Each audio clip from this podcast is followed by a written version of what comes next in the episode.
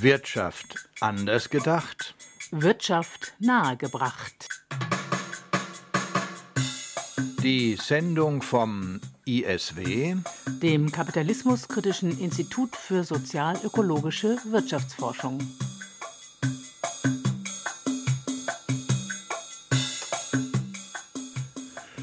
Ja, guten Abend, liebe Hörerinnen und Hörer. Hier ist die Sendung des ISW immer am vierten Mittwochabend um 20 bis 21 Uhr an den geraden Monaten. Hier bei Lora München, Radio Lora auf der 92,4 MHz und in DAB+. Am Mikrofon begrüßt Sie Helmut Seelinger.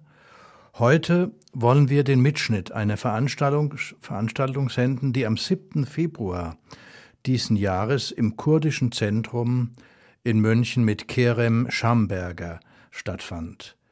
Thema ist Afrin, die Türkei, Nordkurdistan und Syrien. Was ist da eigentlich los? Am 20. Januar hat die türkische Armee mit ihren verbündeten Söldnertruppen den nordwestsyrischen Kanton Afrin überfallen. Die türkische Luftwaffe bombardiert seitdem massiv auch zivile Ziele. Und am Boden führt das, das, türkische Militär den Krieg mit Panzern auch aus deutscher Produktion. Die USA duldet den Überfall, ebenso Russland. Der Kanton Afrin wird von der syrisch-demokratischen Kraft oder den Kräften SDF und den kurdischen Volks- und Frauenverteidigungseinheiten JPC verteidigt, die eine starke Kraft im Kampf gegen den IS in Syrien waren. Mit welchem Ziel geht Erdogan gegen die Kurden vor? Wie ist die innenpolitische Situation der Türkei? Und wie verhalten sich die Großmächte? Darüber spricht Kerem Schamberger, Mitarbeiter des ISW und Mitglied der marxistischen Linken. Die Beiträge werden etwas aufgelockert durch Musik von Ray Charles. Also nun Kerem Schamberger zur Situation im syrisch-kurdischen Kanton Afrin im Nordwesten von Syrien an der Grenze zur Türkei. Afrin hat zwischen 500 bis 700.000 Einwohner derzeit. Es gibt keine genauen Zahlen. Gut 300 bis 400.000 dieser Einwohner sind Geflüchtete, auch vor allem arabische Syrer, die nach Afrin geflüchtet sind. Warum sind sie nach Afrin geflüchtet? Afrin wurde bisher vom Bürgerkrieg verschont.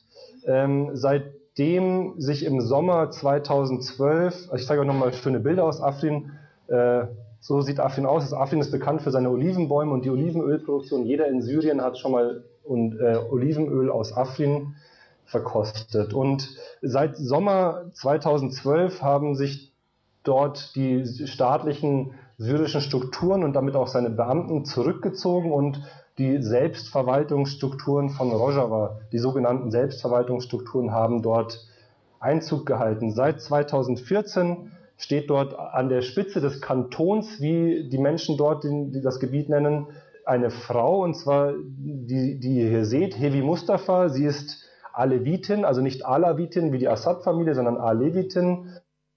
Ähm, nur um zu zeigen, dass es nicht nur Kurden sind, sondern es sind auch verschiedene ethnische Minderheiten und auch religiöse Minderheiten, die dort in dem Kanton leben. Die, auch die Hauptstadt Afrins, die ihr hier gesehen habt, heißt auch, also das Gebiet heißt Afrin und die, die, die größte Stadt in der Region heißt auch Afrin.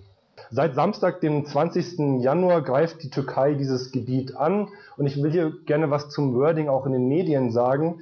Was dort passiert, ist ein völkerrechtswidriger Angriffskrieg und nicht eine Operation oder ein Einsatz, wie das auch in vielen deutschen Medien immer so wiedergegeben worden ist. Krieg ist dort Krieg. Und auch die Propaganda der türkischen Regierung, die behauptet hat, sie greift dort auch den islamischen Staat an, ist eine reine Lüge. Es hat den islamischen Staat in dieser Gegend zumindest bisher noch nicht gegeben. Es dient alleinig der Legitimation dieses türkischen Angriffskrieges.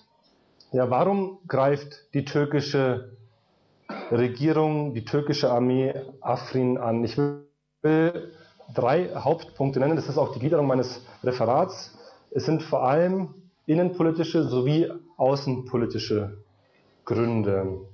Der erste Grund ist, dass sich die Türkei seit jeher gegen jegliche Form von dauerhafter, stabiler und kurdischer Selbstbestimmung gestellt hat und stellen wird. Sie ist gegen jegliche Form von Selbstbestimmung, sei es in Form eines angehenden Nationalstaats. Also man musste zum Beispiel nur noch nur sich das Referendum vom 25. September 2017 in Südkurdistan, also im Nordirak, anschauen. Damals hat es auch eine massive türkische Intervention gegeben. Truppen wurden an der Grenze zu Südkurdistan aufgefahren und Erdogan hat sich sogar mit dem irakischen Premierminister Abadi und dem autokratischen Regime in Teheran geeinigt mit dem vereinten Ziel, diese Unabhängigkeit in Südkurdistan zu verhindern. Ich sage das Ganze jetzt ohne meine eigene Meinung zu diesem Referendumsprojekt damals wiederzugeben. Das wäre ein eigenes Referat, aber dafür ist nicht die Zeit leider.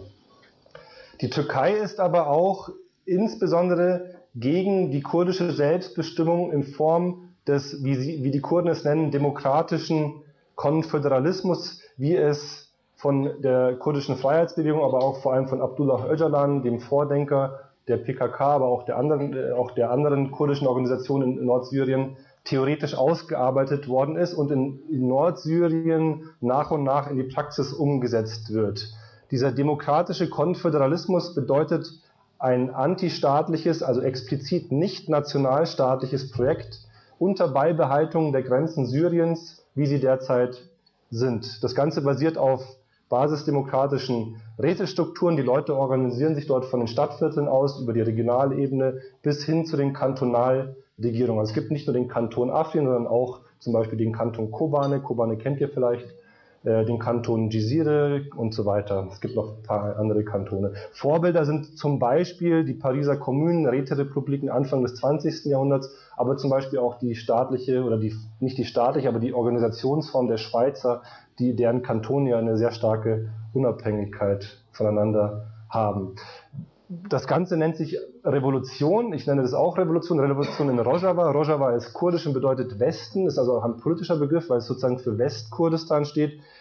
Auch ein eigenes Referat. Ich empfehle euch dieses Buch hier, das immer wieder aktualisiert wird.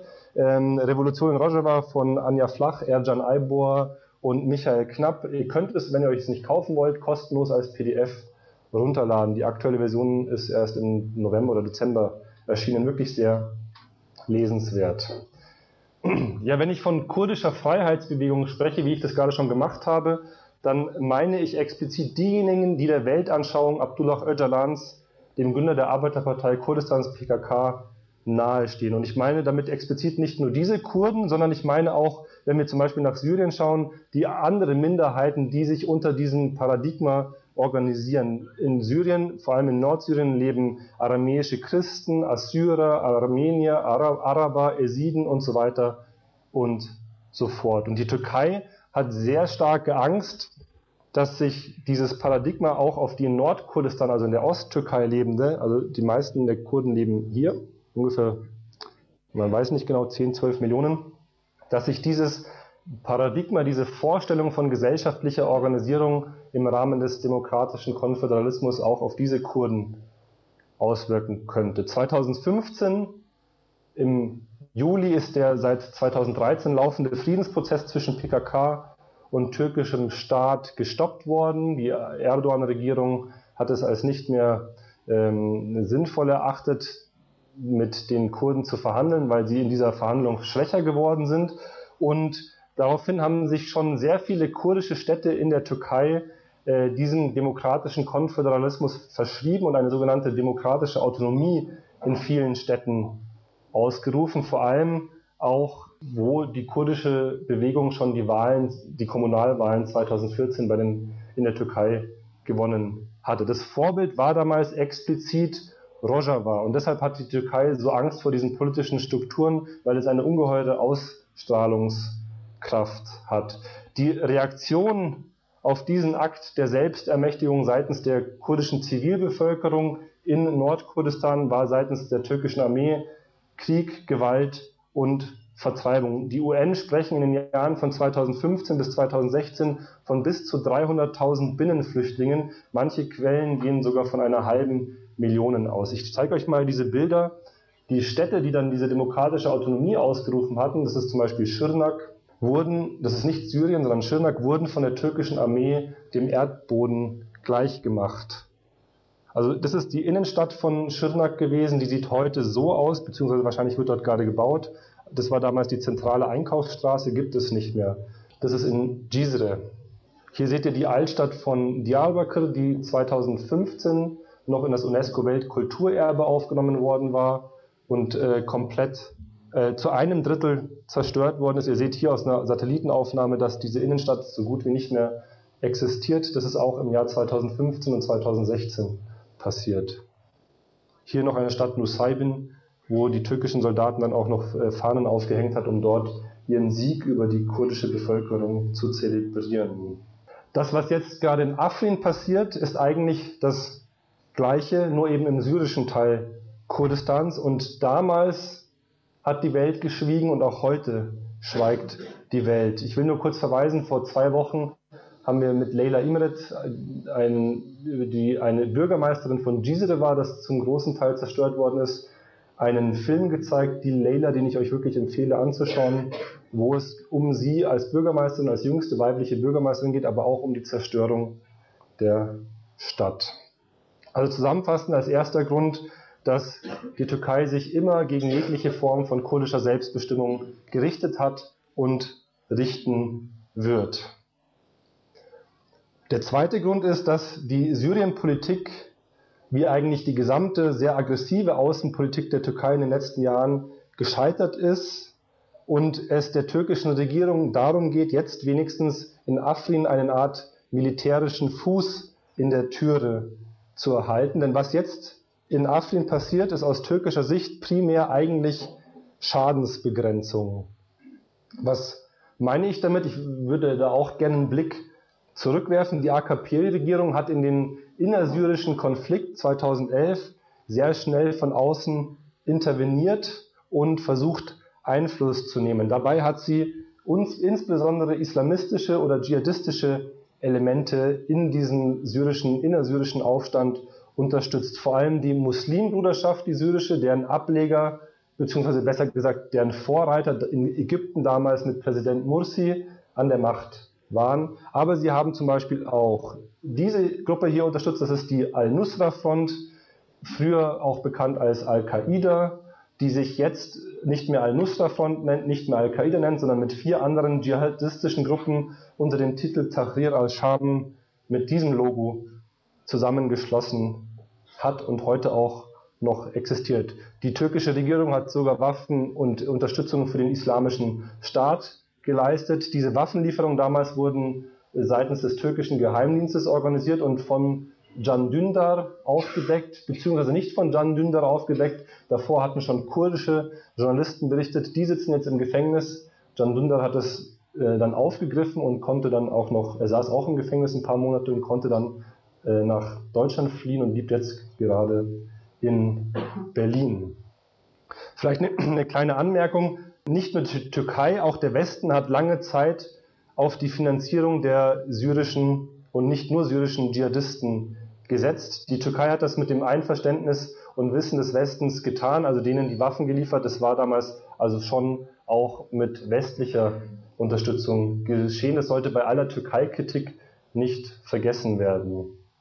Es hat sich in Syrien dann ein Stellvertret, Stellvertreterkrieg entwickelt, der vor allem zu einer massiven russisch-türkischen Konfrontation führte. Also die türkische Seite, die die Dschihadisten gegen Assad ausgerüstet hat, und die russische Seite, die versucht hat, ihren Einfluss über die Assad-Regierung geltend zu machen. Wir alle erinnern uns an den Abschuss des russischen Kampfjets durch die Türkei im November 2015 und die darauf folgende Krise zwischen diesen beiden Staaten. Ja, wenn wir auf heute schauen, heute sind die Dschihadisten vor allem auch dank der kurdischen Kräfte um die JPG und JPG, also die Frauenverteidigungs- und Volksverteidigungseinheiten und dem militärischen Bündnis SDF, das heißt syrisch-demokratische Kräfte, ähm, seit aber auch aufgrund des direkten russischen Kriegseintritts Ende 2015 sind diese dschihadistischen Kräfte auf dem Rückmarsch. Eine krachende Niederlage war für die Türkei auch, dass die Anti-IS-Koalition, die sich aus den USA und mehreren Dutzend anderen Staaten weltweit gebildet hat, dass diese sich für die Befreiung von der Stadt Raqqa, zum Beispiel, was ihr letztes Jahr wahrscheinlich mitbekommen habt, oder auch Deir Zor, was momentan noch läuft, dass sich die Anti-IS-Koalition die syrisch-demokratischen Kräfte ausgesucht hat, um diese Städte auch vom Boden her zu befreien und nicht auf die tür türkischen Avancen eingegangen sind, die gesagt haben, nehmt unsere Bodentruppen äh, oder nehmt unsere Soldaten, macht das mit uns.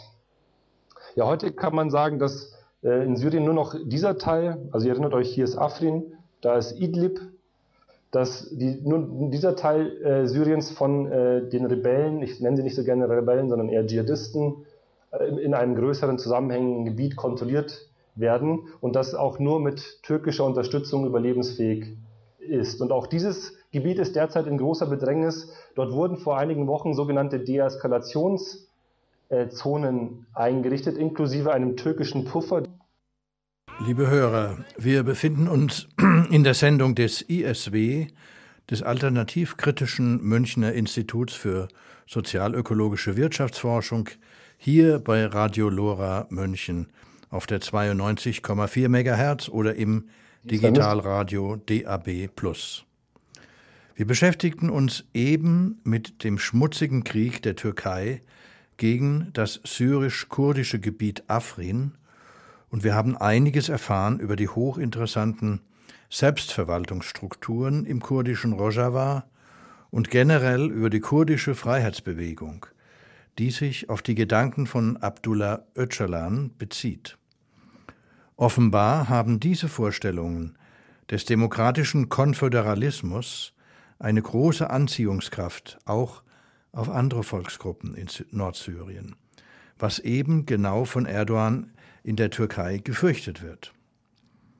Nun also weiter mit Kerem Schamberger, der sich zunächst mit den dschihadistischen Verbündeten der Türkei vor Ort gegen die Kurden beschäftigt und dann auch mit der Rolle der Großmächte Russland und USA in diesem Krieg.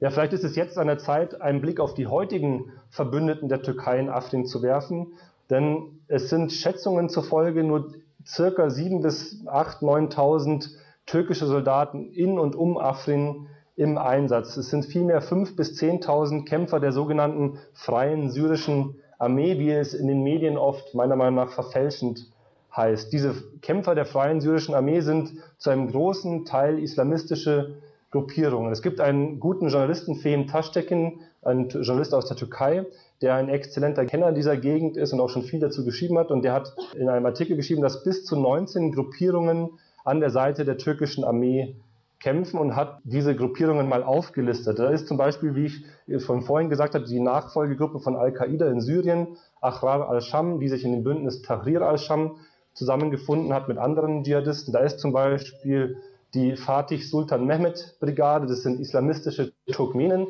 es gibt dort auch viele Turkmenen, die dort leben. Nicht alle sind islamistisch, aber dort sind die islamistisch organisierten Turkmenen sind. Da ist zum Beispiel die Türkistan-Islam-Partei, die sich vor allem aus Uiguren zusammensetzt, die in Syrien gekämpft haben und die engen Kontakt mit den Taliban, aber auch mit Al-Qaida haben. Übrigens wurde diese Gruppe, also die Al-Senki-Gruppe, bis 2015 auch noch direkt von den USA mit Waffen ausgestattet im Kampf gegen den syrischen Machthabern. Auch dabei ist äh, laut stolzer Verlautbarung der AKP Revolvermedien, dieser Herr Muslim al-Shishani ist einer der berüchtigsten tschetschenischen Dschihadisten und äh, einer der wichtigsten militärischen Kommandeure der Ahrar al-Sham-Front in Syrien. Der Herr steht auf den Fahndungslisten des US State Department und zieht nun mit dem NATO-Partner Türkei in den Krieg gegen die Kurdinnen und Kurden in Afrin. Und zu guter Letzt, es kommt immer noch besser, es sollen sich auch Dutzende, wenn nicht hunderte ehemalige IS-Kämpfer unter den Angreifern befinden, die nach dem Fall ihres Kalifats oder auch schon davor die Flucht in die Türkei angetreten haben und sich nun an den Kurden rächen wollen und dabei von der türkischen Armee unterstützt werden. Hier noch ein paar, diese Bilder sind alle aus den letzten zwei Wochen. Ein paar Bilder, welche, mit welchen Leuten dort die türkische Armee gerade einzieht. Hier sieht man zum Beispiel einen der sogenannten Rebellen mit einer Gasmaske. Warum er eine Gasmaske braucht, weiß man nicht genau, man kann es erahnen. Aber auch die türkische Armee ist oftmals nicht besser. Diese Bilder sind auch um die Welt gegangen. Äh, türkische Soldaten auf deutschen Panzern übrigens, da komme ich aber später nochmal dazu, die äh, ganz offen den Wolfsgrooves zeigen. Also dieses, dieser Wolfszeichen ist das Zeichen der ultranationalistischen oder faschistischen Partei der Grauen Wölfe, die in der Türkei neben der AKP gerade sozusagen indirekt an der Regierung beteiligt ist, weil sie in ein enges Bündnis mit Erdogan eingegangen ist. Und es zeigt sozusagen auch die Politisierung der Armee, dass äh, solche Soldaten dieses, das eigentlich, ich bezeichne ihn immer als türkischen Hitlergruß machen. Es gibt viele Bilder und Videos von Folterungen. Ich zeige euch die nicht, weil ich denke, das sollte man nicht verbreiten, aber nur, dass hier zum Beispiel ein kurdischer Dorfbewohner, der in einem türkischen Panzer von türkischen Soldaten zusammengeschlagen wird und dann an die dschihadistischen Rebellen übergeben werden. Das sind also die Soldaten und die Verbündeten eines NATO-Mitgliedslands, das einen völkerrechtswidrigen Angriff gestartet hat. Ende vergangener Woche hat die türkische Luftwaffe esidische Dörfer im Norden Afrins angegriffen. Unterstützt wurden sie dabei von dschihadistischen Bodentruppen. Man muss wissen, in Afrin lebt eine vierstellige Anzahl der, dieser religiösen Minderheit der Esiden. Teilweise sind sie auch erst äh, nach 2004, 2014 in diese Gegend gekommen, nachdem der, nachdem der IS einen Völkermord an dieser religiösen Minderheit im Schengal-Gebirge in Nordirak, Südkurdistan begangen hat. Und jetzt werden sie wieder von den gleichen Elementen angegriffen, dafür aber mit Unterstützung des NATO-Landes Türkei. Also ich finde, das ist ein wirklicher Albtraum, was dort passiert. Die türkische Regierung geht mittlerweile sogar so weit, ethnische Säuberungen in Afrin anzukündigen. Das Gebiet, und ich zitiere ich Erdogan, das Gebiet solle gereinigt und anschließend den eigentlichen Besitzern zurückgegeben werden. Der Plan ist, und es wurde auch so geäußert, die mehr als 2,5 Millionen syrischen Geflüchteten aus der Türkei in den Gebieten um Afrin anzusiedeln. Martin Glasenapp, Büroleiter von Katja Kipping hier in Deutschland, spricht in diesem Zusammenhang von einer militärisch erzwungenen demografischen Neukomposition der Bevölkerung und einer Zwangsarabisierung des dortigen Kulturraums. Diese Zwangsarabisierung oder diese Homogenisierung sieht man zum Beispiel auch daran, dass die äh, mehr als 2000, 3000 Jahre alte hethitische Tempelanlage in Ain-Dar, also in Afrin, äh, bombardiert worden ist. Ein, überhaupt nicht ein, kein militärisches Ziel, sondern es wurde bombardiert, sieht jetzt so aus. Es wurde auch mittlerweile belegt. Man, es gibt Luftbilder. Hier seht ihr vor dem Luftangriff und da seht ihr es nach dem Luftangriff. Also nur, um das zu zeigen. Es, das Ziel ist, die religiöse Pluralität und kulturelle Vielfalt dieses Kantons auszulöschen. Und Reminiszenzen an die Taliban in, Afghan, in Afghanistan, Stichwort Bamiyan, oder den IS in Palmyra sind dabei nicht zufällig. Ja, wie kann es also, das also sein, dass die zweitgrößte NATO-Armee der Welt in engster Zusammenarbeit mit Dschihadisten einen solchen Angriffskrieg startet und die Welt einfach zuschaut ich finde, jetzt ist es an der Zeit, über die Rolle der Großmächte zu sprechen. Ihr merkt, ich habe erst zwei der drei Gründe für den Angriff der Türkei gebracht. Auf den dritten komme ich später zurück. Ich rede jetzt erst über die Rolle der Großmächte. Kommen wir zu Beginn als äh, wichtigste Großmacht in dieser Region auf Russland. Der Schlüssel zur Beendigung der türkischen Angriffe liegt und lag in russischer Hand. Russland hat durch die Öffnung des Luftraums über Afrin die, äh, der Türkei überhaupt erst den Angriff ermöglicht. Man muss dazu die Frage stellen sich, warum hat sie das getan? Denn bis vor kurzem gab es eine sehr hohe Militärpräsenz Russlands in Afrin. Sie hatten dort eigene Basen und äh, Ausbildungsstätten. Man muss auch wissen, dass Russland kein Interesse an einer dauerhaften Besatzung Afrins durch die Türkei und ihre Proxy-Söldner hat.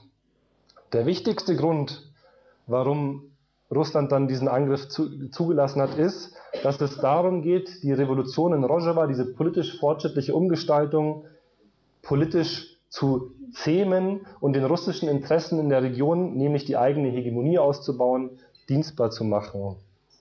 Die Selbstverwaltungsstrukturen, da komme ich auch nochmal drauf zurück, haben sich in den letzten Jahren politisch autonom gezeigt, auch wenn es militärisch oft zu einer engeren Zusammenarbeit mit Russland in Afrin und mit den USA in, im Resten Nordsyriens gekommen ist. Dazu, wie gesagt, später mehr. Der Druck auf Afrin, sich mit Russland politisch zu arrangieren, ist also durch den türkischen Angriff immens gestiegen. Das russische Interesse ist insgesamt darauf ausgerichtet, die syrische Integrität, die derzeit de facto nicht gegeben ist, weil das Land gespalten ist in kurdisches Gebiet, syrisches Gebiet und so weiter, dass diese syrische Integrität wieder aufgebaut wird. Die USA haben vor einigen Wochen angekündigt, eine 30.000 Mann starke Grenzschutztruppe aus den kurdischen Kräften aufbauen zu wollen. Und das hat die Befürchtungen Russlands bezüglich einer Spaltung des Landes noch weiter verstärkt. Aber was meint syrische, was meint Russland mit syrischer Integrität überhaupt? Es geht ihr um, es geht ihm um den Erhalt des restriktiven Zentralstaats unter Assads Führung. Etwas, auf das sich die Kurden so nicht einlassen können, weil sie unter Assads Herrschaft und dem arabischen Verständnis von Nationalstaat immer besonders gelitten haben. Was die Russen wollen, ist den türkischen Druck dazu zu nutzen, die Kurden in die Arme Russlands zu treiben und zu politischen Zugeständnissen an Assad zu zwingen. Man kann es zusammenfassen mit den Worten des Politikwissenschaftlers Axel Gering aus Marburg sagen, ich zitiere, die Kurden befinden sich in einer Situation, in der sie gegen die türkischen Streitkräfte und die sogenannte Freie Syrische Armee um den Grad ihrer Autonomie von Damaskus und Russland kämpften.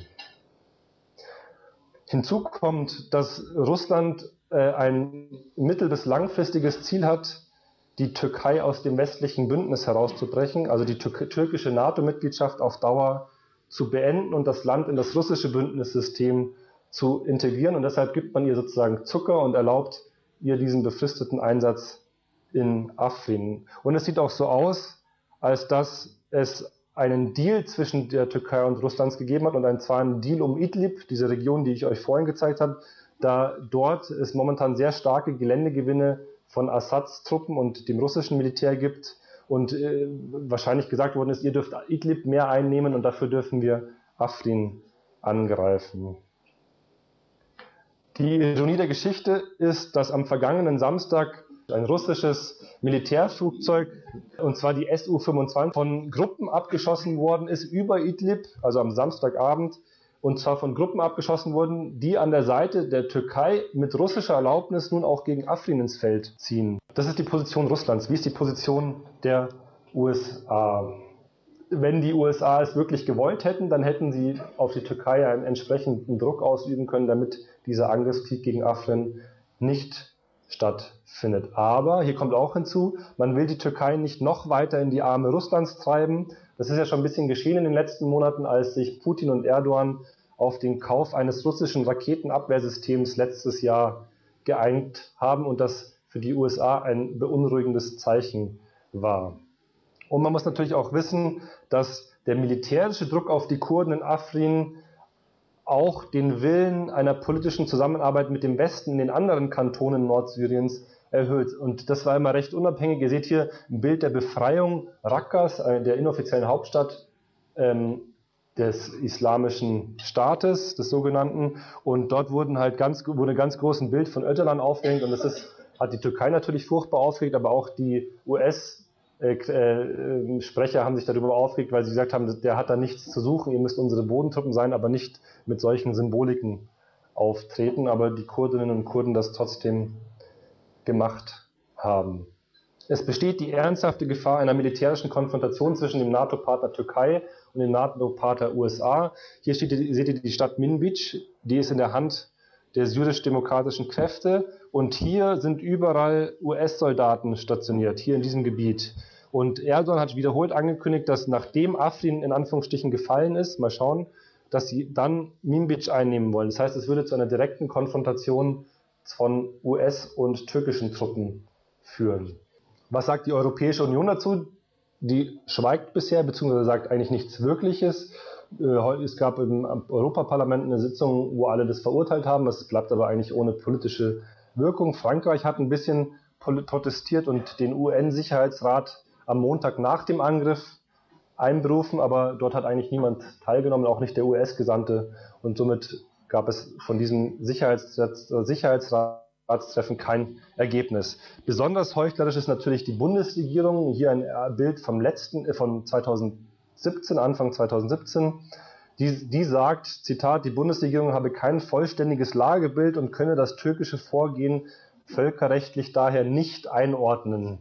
So die Sprecherin des Auswärtigen Amtes. Die NATO begleitet den Überfall übrigens auch, und zwar direkt, und zwar mit ihren AWACS-Flugzeugen, die in der Region Luftaufklärung betreiben und diese auch an die türkischen Truppen weiterleiten. Die AWACS-Flugzeuge sind übrigens mit deutschen Bundeswehrsoldaten bestückt. Das kommt meiner Meinung nach schon einer direkten Beteiligung gleich. Ja, zu guter Letzt noch, was sagt eigentlich Damaskus dazu? Was sagt Assad dazu? Die haben eigentlich nicht viel zu sagen. Sie, äh, sie haben sich sehr stark verbal gegen den anstehenden, anstehenden, damals noch anstehenden Einmarsch ausgesprochen und auch Abschüsse von türkischen Flugzeugen angekündigt, dann aber nicht gehandelt. Neu ist jetzt, dass sie gestern Flugabwehrraketen in die Region dort verlegt habe, haben, wahrscheinlich auch als Symbol gegen türkische Kampfjets, aber bisher wurden sie nur dorthin verlegt. Es ist auch neu, dass äh, ein neuer türkischer Stützpunkt innerhalb des syrischen Gebietes südöst, südöstlich von Aleppo gegen den Willen Damaskus, aber mit Zustimmung Russlands eröffnet worden ist. Syrische Diplomaten haben sich sehr unglücklich gezeigt über diese russische Genehmigung für diesen türkischen Stützpunkt. Aber das Ganze macht deutlich, dass Damaskus eigentlich nicht viel zu sagen hat, wenn Russland es das nicht will. Russlands Ziel ist es nicht, äh, Assad äh, als solchen an der Macht zu halten, sondern die eigene Hegemonie in der Region aufrechtzuerhalten, inklusive des Militärstützpunktes, der dort am, in Tars, Tarsus liegt, äh, der der einzige Mittelmeerzugang für die russische Föderation darstellt.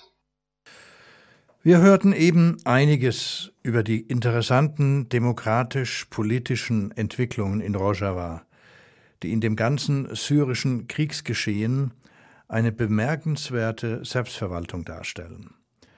Dann erfuhren wir einige Aspekte über die Interessen der Großmächte Russland, USA und auch über die Haltung der EU und von Deutschland.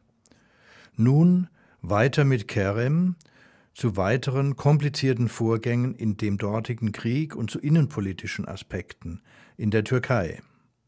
Generell lässt sich sagen, dass das politisch fortschrittliche Projekt in Rojava im Keim erstickt werden soll, weil es eine emanzipatorische Anziehungskraft auf alle in der Region lebenden Menschen hat. Wenn ich euch jetzt nochmal komplett verwirren soll und äh, dieses strategische Chaos in Syrien deutlich machen will, ich, das ist wirklich äh, ja, kompliziert. Gestern früh ist ein militärischer Konvoi aus JPG-Einheiten aus Kobane und Kamischlo, das liegt hier, über einen Checkpoint des syrischen Regimes, hier oder hier, das weiß man nicht genau, ähm, in Richtung Afrin gefahren, also von der östlichen Seite des Euphrats und damit direkt aus dem US-amerikanischen Einflussgebiet kommend. Hier, das ist der Euphrat, das ist ein Fluss. Wenn das stimmt, dann kündigt sich eigentlich, ist es eigentlich eine irre Konstellation. Russland und die USA ermöglichen den Angriffskrieg der Türkei, begrenzen ihn aber auch aus ihren jeweiligen Interessen wieder. Das heißt, JPG-Einheiten sind durch russisch-syrisch kontrolliertes Gebiet hier hingefahren, um hier die Front zu verstärken. Also äh, alles ganz schön verrückt und ein Zeichen für ein strategisches Chaos in Syrien. Ich würde das aber ganz klassisch als äh, Teil- und Herrsche-Prinzip beschreiben, dass keine der Mächte, noch die, weder die Kurden, noch die Türken, noch die, äh, die syrische Armee so stark wird, als dass sie unabhängig handeln könnten von dem Einfluss der Großmächte Russlands oder der USA. Äh, Im Internet kursieren solche Aufnahmen. Das wichtigste Ziel war ja der, der, Kurden, diese zwei Kantone zu verbinden. Dann ist die Türkei hier einmarschiert im, äh, vor eineinhalb Jahren und äh, äh, kurdische Aktivisten posten immer dieses Bild von Michelangelo, das äh, auf diese Vereinigung der Kantone hofft, die aber eigentlich mit gestern geschehen sind, indem dort Truppen hin und her bewegt werden konnten. Zivilisten und Güter können schon seit mehreren Monaten dort hin und her gebracht werden. Ja, wurden also die Kurden von allen Seiten verraten, ist die große Frage, die sich nun stellt. Warum lassen sich die Großmächte, namentlich Russland, die USA, die EU, auf diese türkische Intervention ein? Warum lassen sie sie zu? Ist das nicht irgendwie ein Verrat an den Kurden, die als effektivste Kraft gegen den sogenannten Islamischen Staat und andere dschihadistische Gruppierungen in Syrien gekämpft haben und die Drecksarbeit gemacht haben und bis zu 5000 Menschen dort verloren haben. Ja, um diese Frage zu beantworten, ist wichtig zu verstehen, dass die kurdische Freiheitsbewegung mit den imperialistischen Mächten in den vergangenen drei bis vier Jahren immer nur eine taktische, aber niemals eine strategische Beziehung hatte. So fand auf dem Kampffeld immer wieder eine enge Kooperation statt, aber dem russischen wie auch dem US-amerikanischen Imperialismus ging es bei der Kooperation mit den Kurden und den SDF von Anfang an nicht darum, das Projekt, das politische Projekt einer revolutionären Demokratisierung Syriens oder gar des Nahen Ostens voranzutreiben. Im Gegenteil, diese Perspektive wäre für die USA und Russland ein Albtraum.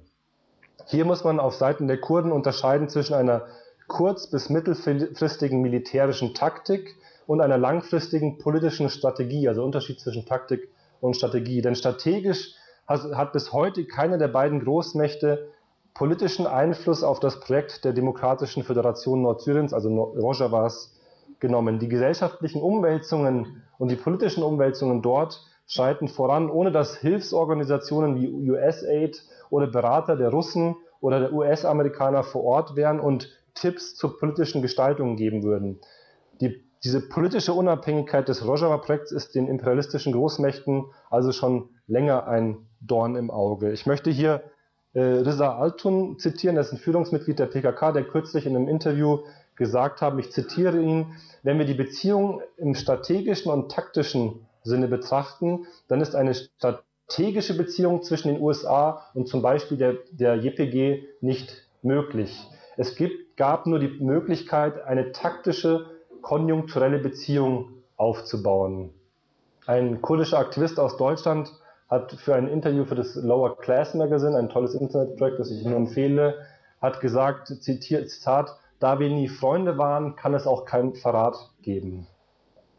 Man sollte also nicht vom Verrat sprechen, sondern ich bin dafür im Gegenteil von einer Mittäterschaft des Westens und Russlands zu sprechen. Sie, beide Seiten sind in Afrin eigentlich aktive Kriegspartei. So rollen Panzer zum Beispiel der Marke Leopard 1 und 2. Ihr seht hier, hier in Aktion. Diese Bilder sind auch ganz aktuell, das sind keine Archivbilder. Ähm, über die Grenze völkerrechtswidrig nach Syrien rein. Sie stammen aus deutscher Produktion. Seit 2005 wurden mehr als 350 dieser Stahlungetümer an die Türkei verkauft worden. Zudem leider schlechte Aufnahmen. Zudem sind türkische Soldaten in den letzten Tagen im Grenzgebiet immer wieder mit dem G3 Schnellfeuergewehr abgelichtet worden, das vom deutschen Waffenhersteller Heckler und Koch stammt. Und für die Panzer- und Truppentransporte ist natürlich Mercedes zuständig. Staatspräsident Erdogan, der türkische, war vor einem Jahr, am 27. Januar 2017, zu Besuch bei Theresa May in der Downing Street und hat damals auch einen Verkaufsvertrag im Wert von 115 Millionen Euro unterschrieben für den Bau neuer Kampfjets, Flugkampfjets der Marke TFX, die jetzt auch dort zum Einsatz kommen. Anfang Januar diesen Jahres hat äh, Erdogan mit dem französischen Staatspräsidenten Macron einen Ver Vertrag unterschrieben über die Kooperation des französisch-italienischen Waffenkonsortiums Eurosam mit dem türkischen Waffenproduzenten Roketsan und Aselsan, die Namen müsst ihr euch nicht merken, also mit der türkischen Waffenindustrie bezüglich der Produktion von Luftabwehrwaffen. Es sind aber nicht nur westliche Waffen, laut eigenen Angaben, laut türkischen Angaben, da muss man nur ein bisschen vorsichtig sein, kommen bei diesem Angriffskrieg zu 75 Prozent Waffen- und Rüstungssystemen aus Türkei-eigener Produktion zum Einsatz. Ich komme zum dritten Grund, warum die Türkei einmarschiert. Denn der Krieg nach Erdogan und der AKP relative Stabilität nach innen. Denn auch wenn es wirklich nicht so, nicht so wirklich danach aussieht, so sicher sind sich Erdogan und die AKP ihrer Macht derzeit nicht. Seit 2013 platzen von unten und von oben permanent die antagonistischen Widersprüche in der türkischen Gesellschaft und dem türkischen Staat auf. Das Land wird erschüttert von einer politischen Krise nach der anderen. Man kann äh, eigentlich auch von einer Art Hegemoniekrise der AKP sprechen. 2019 stehen Präsidentschaftswahlen im neuen Präsidialsystem, das letztes Jahr eingeführt worden ist, an und die Wahl Erdogans ist relativ unsicher derzeit. Es kommen Äh, zusammen, äh, wenn, laut Umfragen, die Erdogan jetzt übrigens verboten hat, laut Umfragen kommen äh, er niemals auf 50 Prozent der Stimmen, die er zur Wahl eines des Präsidenten braucht, selbst mit seinen äh, faschistischen Partnern der Grauen Wölfe-Partei MHP. Die meisten Prognosen, auch AKP-nahe Prognosen, haben immer weniger als 50 Prozent angegeben. Die Krise hatte 2013 begonnen, zum einen mit den Gezi-Protesten, an die ihr euch vielleicht erinnert, und zum anderen mit dem Bruch mit seinem engsten Bündnispartner der Gülen-Bewegung, die dann vermutlich auch gegen, hinter dem Putschversuch gesteckt haben soll. Darauf gehe ich aus Zeitgründen nicht näher ein, gerne in der Diskussion.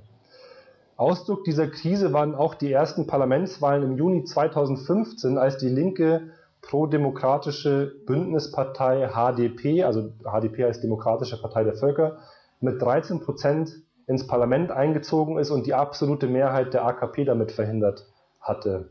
Daraufhin brach die AKP die Friedensverhandlungen mit den Kurden ab, da bin ich am Anfang schon drauf eingegangen, und begann den Krieg von Neuem. Die entsprechenden Bilder habe ich euch ja gesagt, gezeigt, wie die Städte danach aussehen.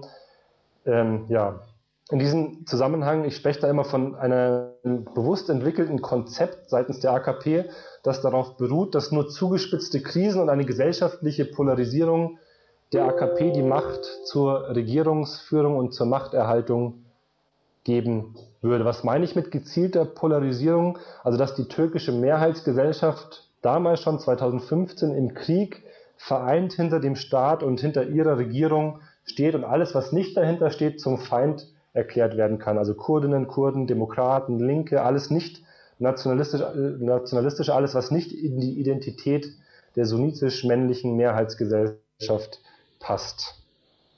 Es ging damals und geht auch heute darum, dass äh, Erdogans einbrechende Legitimität im gesamten rechten und nationalistischen Lager in Staat und Gesellschaft wiederhergestellt wird. Nach dem Juni 2015, nachdem diese Wahlen verloren waren und äh, die Macht von Erdogan nicht mehr sicher waren, ist dieses Konzept der Eskalation in die Tat umgesetzt worden und Bomben und Gewalt haben das Land seitdem dominiert.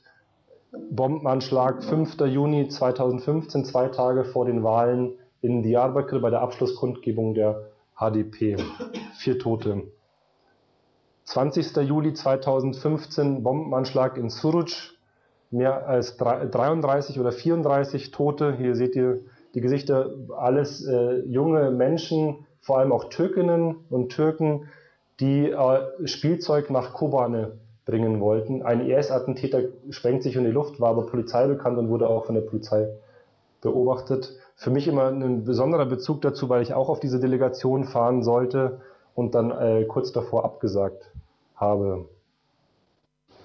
10. Oktober 2015 Doppelanschlag auf eine Friedensdemonstration in Ankara, wo Gewerkschaften aufgerufen hatten, gegen den Krieg im Osten des Landes zu protestieren. Mehr als 100 Tote. Auf diesem Schild steht Frieden jetzt sofort und dort seht ihr die zugedeckten Leichen.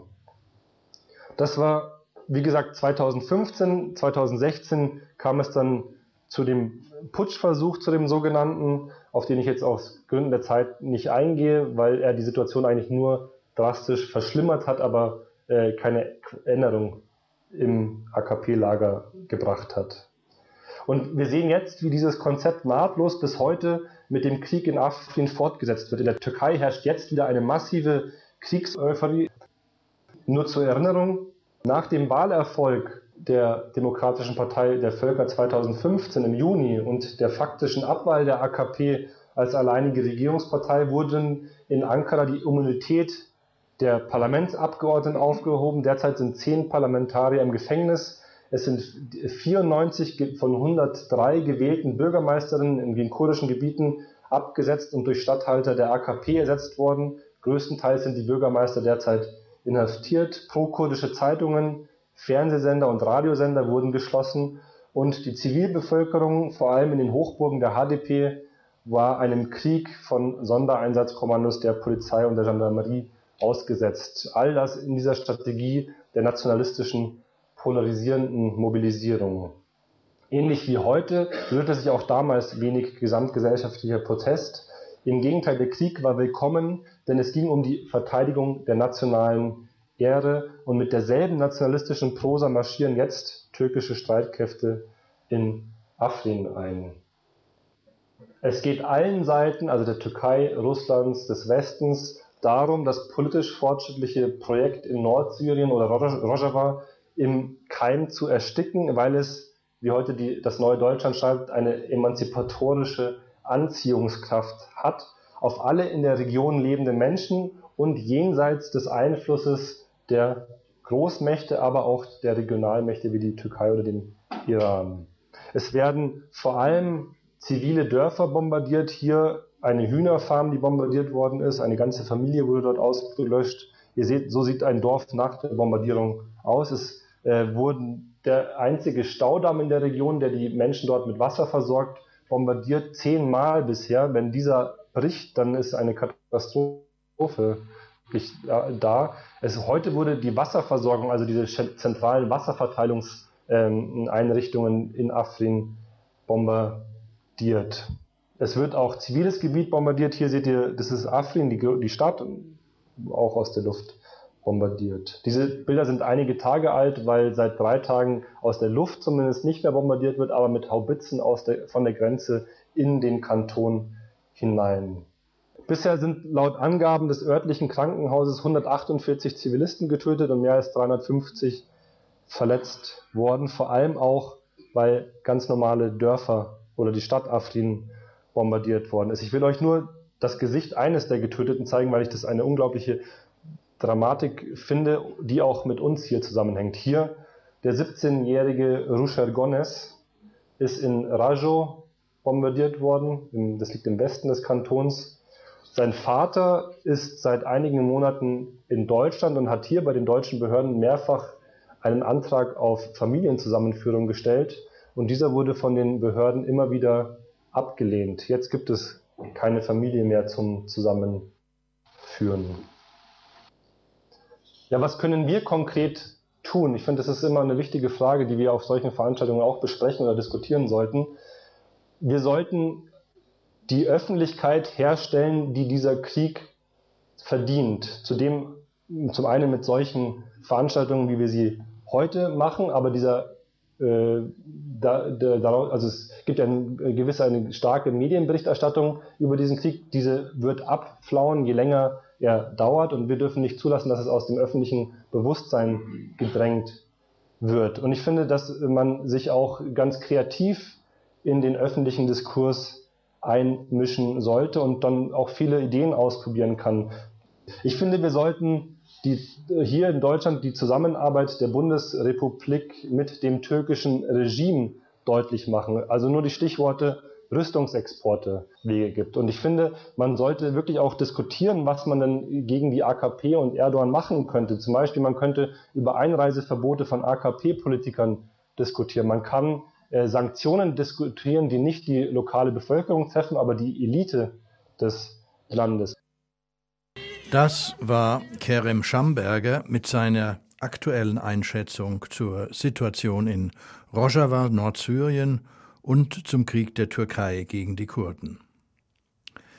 Diese Aspekte wurden bei der SIKO, wir sagen ja eher die sogenannte Sicherheitskonferenz oder noch besser die Unsicherheitskonferenz, die ja vor zwei Wochen wieder in München stattfand, nicht erwähnt. Sie war eine Tagung zur Propagierung einer weiter, weiteren aberwitzigen Aufrüstung der NATO, auf deren Konto sowieso schon fast zwei Drittel der weltweiten Rüstungsausgaben gehen. Es gab dagegen vielfältige Proteste in einer großen Demonstration und Menschenkette durch die Fußgängerzone. Damit geht die heutige Sendung des ISW zu Ende. Sie ist immer an den geraden Monaten am vierten Mittwochabend um 20 bis 21 Uhr und dann am nächsten Donnerstag, das heißt morgen, um 5 Uhr früh und um, 5, um 14 Uhr im Digitalradio DAB Plus und jeweils auch als Livestream und Podcast im Internet unter www.924.de zu hören. Ich möchte euch auch noch auf die Publikationen des ISW hinweisen. Der einschlägige Report zum heutigen Thema ist der Report 107-108 mit dem Titel Pulverfass Nahost. Der neueste Report beschäftigt sich mit der Zukunft Europas. Außerdem erschien ein Report zum Thema Postwachstum, unser Leben nach dem Wachstumswahn. Für weitere Reports zu Themen wie Finanzkapital, Rüstung, Klimazerstörung oder Sozialpolitik schauen Sie bitte ins Internet auf die Seite www.isw-münchen.de München mit UE. Dort finden Sie weitere Titel und auch aktuelle Kurzbeiträge und Einschätzungen in einem regelmäßigen und hochinteressanten Newsletter. Ich wiederhole nochmal die Webadresse www.isw-münchen.de. Vielen Dank auch an Felix Jakowitz an der Technik und am Mikrofon verabschiedet sich Helmut Selinger. Ich wünsche Ihnen und euch noch einen schönen Mittwochabend und sage Servus.